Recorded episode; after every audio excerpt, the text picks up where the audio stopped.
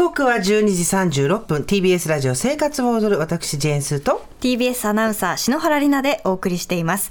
ここからは生活の知恵を授かるコーナースーさんこれいいよ。今日のゲストは贅沢ゆるミニマリストのポンポコさんです。よろしくお願いします。よろしくお願いします。よろしくお願いします。ポンポコさんのプロフィールを簡単に紹介します。コンパクトハウスに4人家族で暮らす30代。ブログ贅沢ゆるミニマリストにて本当に好きなことに時間とお金を使いたいをテーマに記事を執筆中とのことです。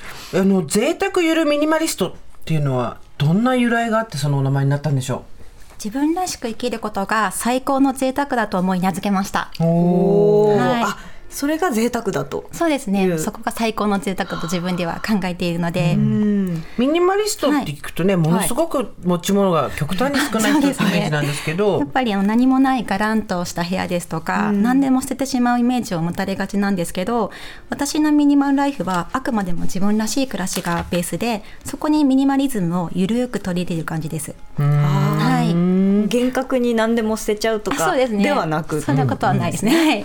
さあ今日は収納術がいらない片付けるコツっていうことなんですけれども、はい。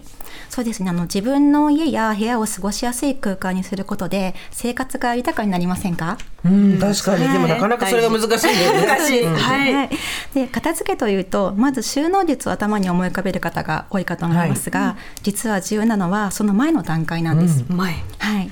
で今日は収納術を使う前に見直していただきたい片付けのコツをお伝えします。はい、お願いします。では早速参りましょう収納術がいらない片付けのコツまず一つ目お願いします。靴を決めてからどの服を手放すか決める。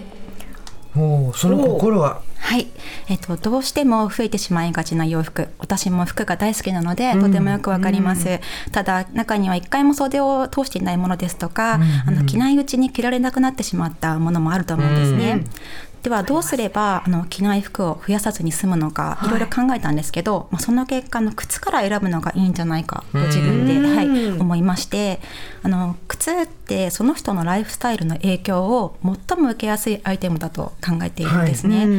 例えば会社員の方であれば革靴やパンプス、で子育て中の方でしたら歩きやすいスニーカー、同じ方でもその時の時々の状況によって、まあ、必要な靴って変わってくるので、その靴に合わせて服や小物を選んでいくことで今の自分にぴったりなアイテムがスムーズに揃って余計なものを買わなくなるなると思うんですね。でその着ていない服も手放しやすくなると思います。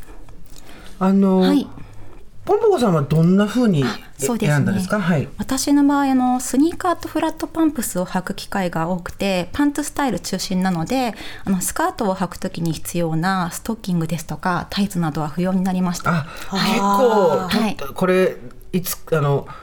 いつか使えるとか、そうですね。毛玉がついてるけど家でなら履けるとか いう感じで取っちゃいますよね。ス。トッキングとかってこう出してきたら、はい。あこれも穴開いてる。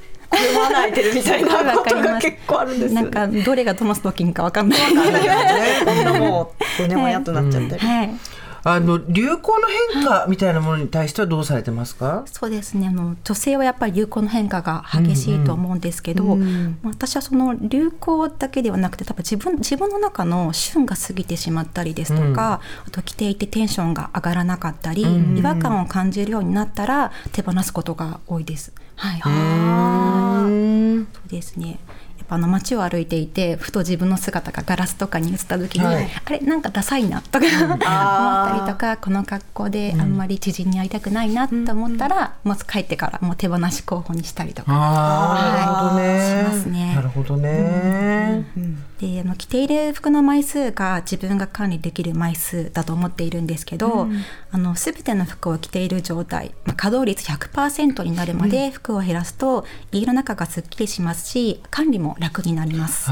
たまにしか着ない、例えば冠婚葬祭用の服だとか、はい。ちょっといいところにご飯に行く時のスカートとかそういうのはどうしてるんですか？あの冠婚葬祭用のは あのやっぱ急に必要になることが多いので、あのもう服はやっぱり持っていて、はい。で結婚式はもうだいぶ周りの知人とかも結婚が終わっても落ち着いているのでレンタルしてます。はレンタル。なるほど。なるほどね。そうですはい。で他にはどんな方法がありますか？はい、とまたあの新しく服を購入する場合は、はい。なるべく買う前に手放すということをやってみてください。あ買う前に？買う前に。結構ミニマリストの間だと1着買ってから1着手放すが多いと思うんですけど、先に手放した方が決意が揺らがずに済むので、なのであの意志が弱い方とかは先にやっちゃった方がおすすめですなるほどね。ねであと自分がその購入する前にどんな服を持っているのかも再確認できるので、はい。似たようなアイテムも買わずに済むと思います。はい、先に手放せばいいですそうですね。ねはい。うんうん。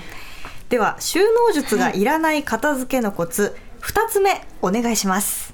収納は増やさずむしろ減らすえもう収納グッズ、え結構たくさんある人いますよね、はい、らっしゃるんですか？わかります。私も前は収納グッズ大好きだったんで、はい。で収納グッズが増えるとまだスペースがあるから大丈夫ってマインドになりがちなんですよね。でそうすると物が収納グッズを呼んで収納グッズがまた物を呼ぶという悪循環に陥りやすいのでそこを断ち切ることが大事です。はい。で不要なものを減らしていけば収納グッズや収納術に頼らなくてもただポンポン置くだけで整って見えるという収納が実現します。へえです。ね、我が家のカトラリーも人数分しかないんですけど、はい。ただこうスプーンとかフォーク並べてるだけでもうそのそれなりに整って見えるようになるので、はい、あのいただき物のお皿とか、実家から持ってきたとかこう そういうのどうしてます？そうですね、まあ、私家族というか実家も結構シンプリストというか、あはい。母も片付け上手なんで、はい。まあ、そういうお皿とかもらったりすることはないんですけどでも基本的にその自分の家にある食器はもう足りないものもないしいらないものもないっていう状態がやっぱ一番気持ちいいと思いますのであまり使ってない食器はもうお礼を言いながら処分するっていう感じですね。はい。あの全体的はい。にどれぐらい減らしたんですかね、そうですね。あのまあ多い時でなんですけどあのクローゼットの収納ケースを20個以上は減らしたことがあります。へー。収納ケース20個ですか？そう20個、まあ、すごい。たくさん前服を持っていて服が大好きなので,、で思い切ってもう20個バンって手放したら、もうそこに入るものしか持てないじゃないですか残った。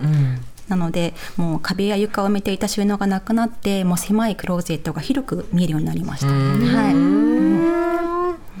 あのーちょっとやっぱりでも隙間があると、そこに入る収納すごいわかります。よね。入れたくなっちゃいますよね。入れたくなっちゃいますよね、私も前すごいそうで。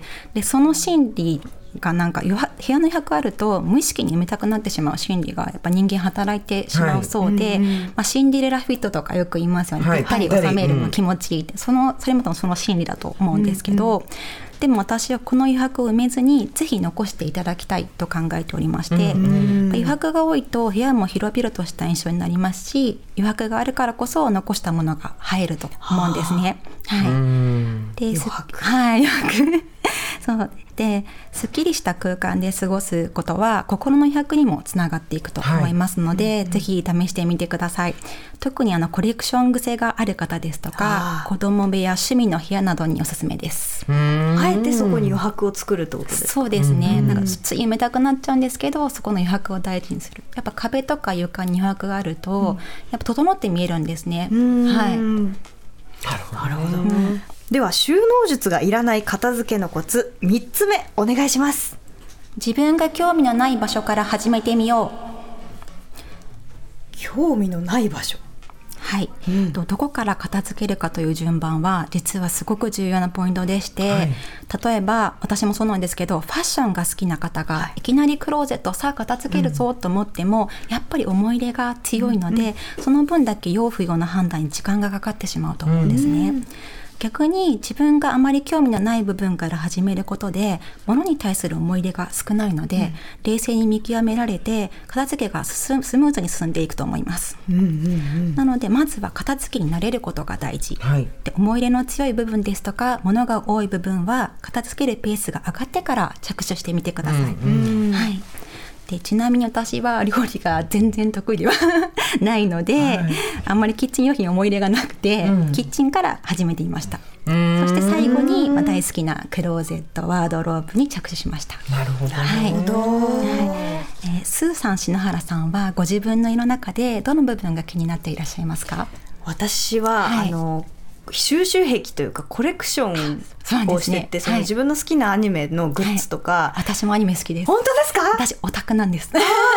でもオタクの方、はい、まあ、オタクの方っていうかすみませんお仲間だと思うんですそのそう、はい、グッズの用不要が全然判断できなくて、はい、この使わないけど、うん、集めてたりするものってどうしたらいいんですかそうですねあの使わなくても飾っていて自分の心が満たされるのであれば、うん、取っておいていいと思うんですよなのでそのオタクで集めているグッズとか、すごい大事だと思うんでその自分の大事なところから減らすんじゃなくて、うん、自分があまり関心のない部分減らしても構わない部分から減らして全体の数を調整すればいいんじゃないかなって思います。じゃあ例えば綺麗に飾って、はい、そうですね、それこそ余白を作って、ね、飾るだけでこう映える状態にするみたいな、そうですねたくさん一気に飾るんじゃなくて、はい、本当のお気に入りだけのこう揃えて、はい、飾るとやっぱり引き立つと思います。はい、やってみます。はい、頑張って。